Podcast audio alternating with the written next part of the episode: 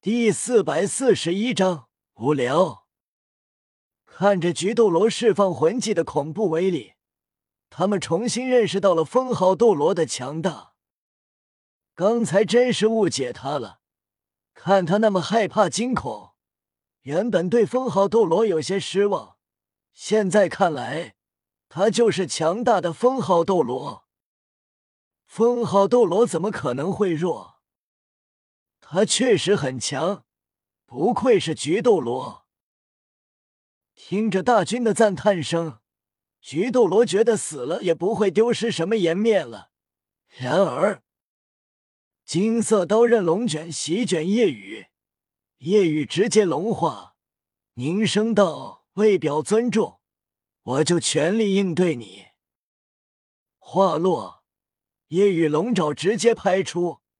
恐怖的金色刀刃风暴直接爆碎，夜雨一个闪动浮现菊斗罗身后，龙爪轰出，菊斗罗身体直接爆裂，鲜血四溅，脑袋落地。意识小三的那一刻，听到周围大军的议论声，我去，被秒了！我收回刚才的话，这菊斗罗并不强啊。雷声大雨点小啊！攻击轻易被瓦解，然后被秒杀。菊斗罗，菊斗罗郁闷至死。很快，战斗结束。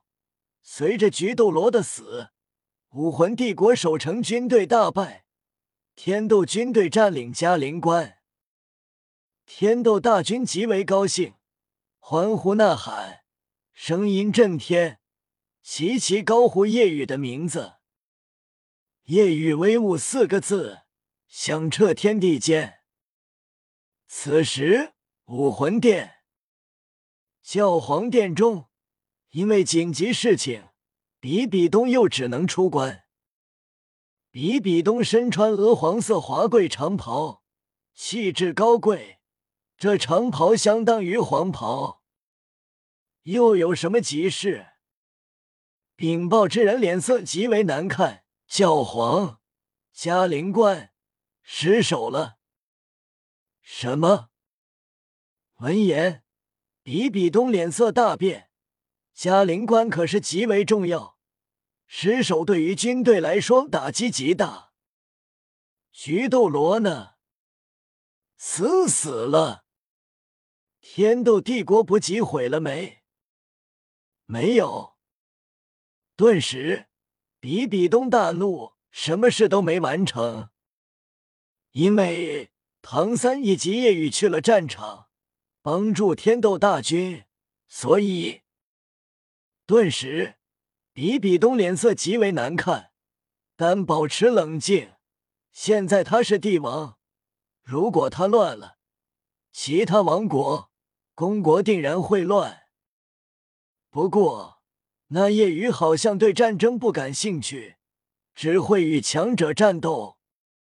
比比东沉声道：“传我命令，收回侦察星罗帝国的部队，集中侦察天斗军营，与星罗帝国对战的军队，守水云关，全力固守，不要进攻，撤回大部分魂师。”加入对天斗军队魂师军团，开始正面碰撞。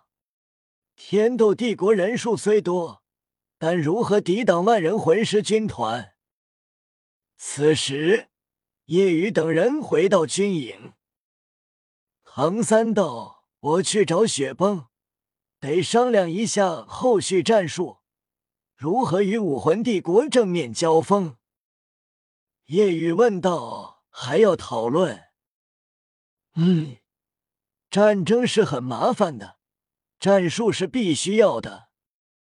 那好吧，我不管了，战争太无聊，看你们搞吧。翌日清晨，蓝天白云，天斗大军聚集，嘉陵关被破坏，需要重建。天斗大军义攻。那么轮到武魂帝国军队时也方便，但嘉陵关被天斗大军围住，战鼓喧天，一个个万人组成的方阵形成。随着一连串军令下达，十万大军前行。大军行进速度不快，但如同乌云压顶，给人极大压迫力。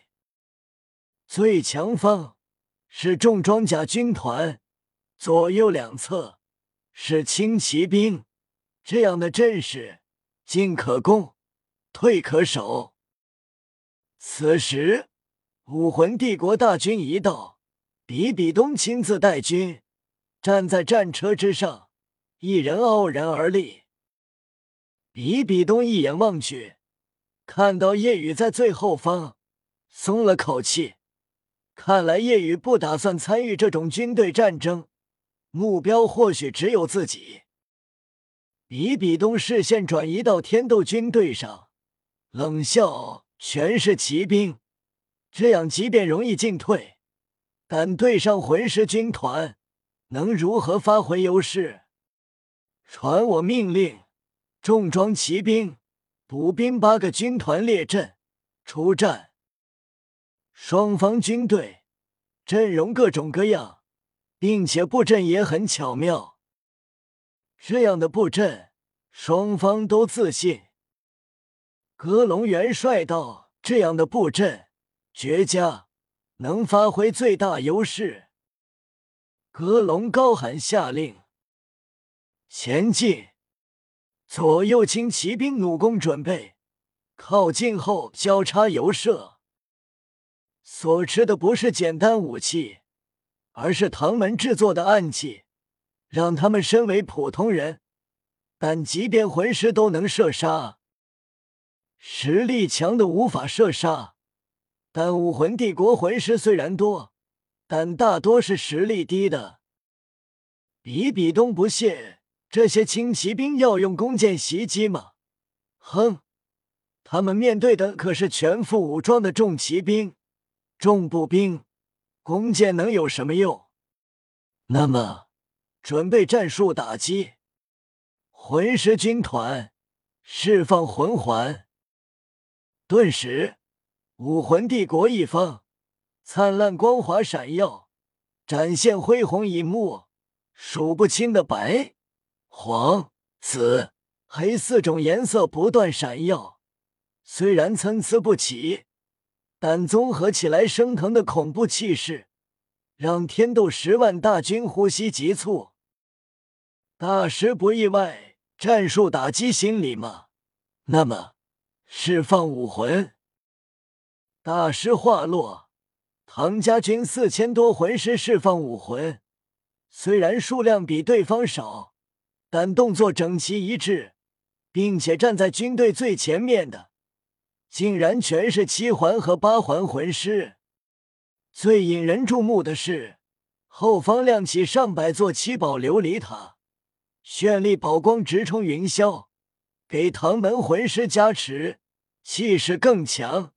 顿时势均力敌。七宝琉璃塔魂师面对武魂帝国军队，特别是比比东，目露仇恨。比比东挥手示意，魂师军队再次布阵，强攻防御在前，辅助在后，控制系紧随强攻系，一个个魂技准备中。同时，唐三下令泰坦。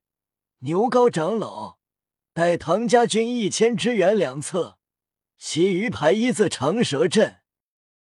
顿时，一千唐家军快速行动，准备好后横起诸葛神弩。唐三道：“没我命令，不能发射，以命令为准。”此时，双方在不断准备着各种战争布局。这时。一道不耐烦的声音响起，嗖！只见一道黑光掠至战场中央，极为惹人注目。双方大军齐齐看了过去。夜雨浮现，不耐烦道：“真是花里胡哨的。”格隆喊道：“战争是漫长的。”然而下一秒，中烟领域，夜雨面对武魂帝国大军，中烟领域直接席卷而出，黑气瞬间蔓延而出，只是一瞬，武魂帝国大军全灭，齐刷刷倒在了地上。夜雨转身道：“结束，你们可以休息了。”阁楼。天斗大军，本章完。